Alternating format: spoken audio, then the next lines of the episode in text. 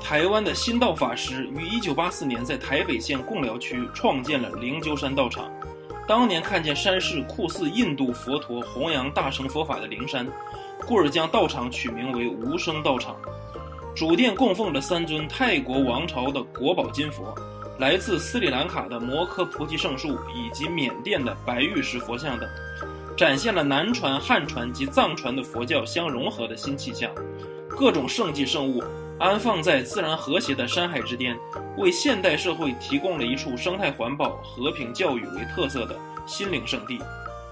以新道法师生活禅的生命教育宗旨为出发点，他还建立了世界宗教博物馆，以推动生命教育，致力于复兴印度纳兰陀精神。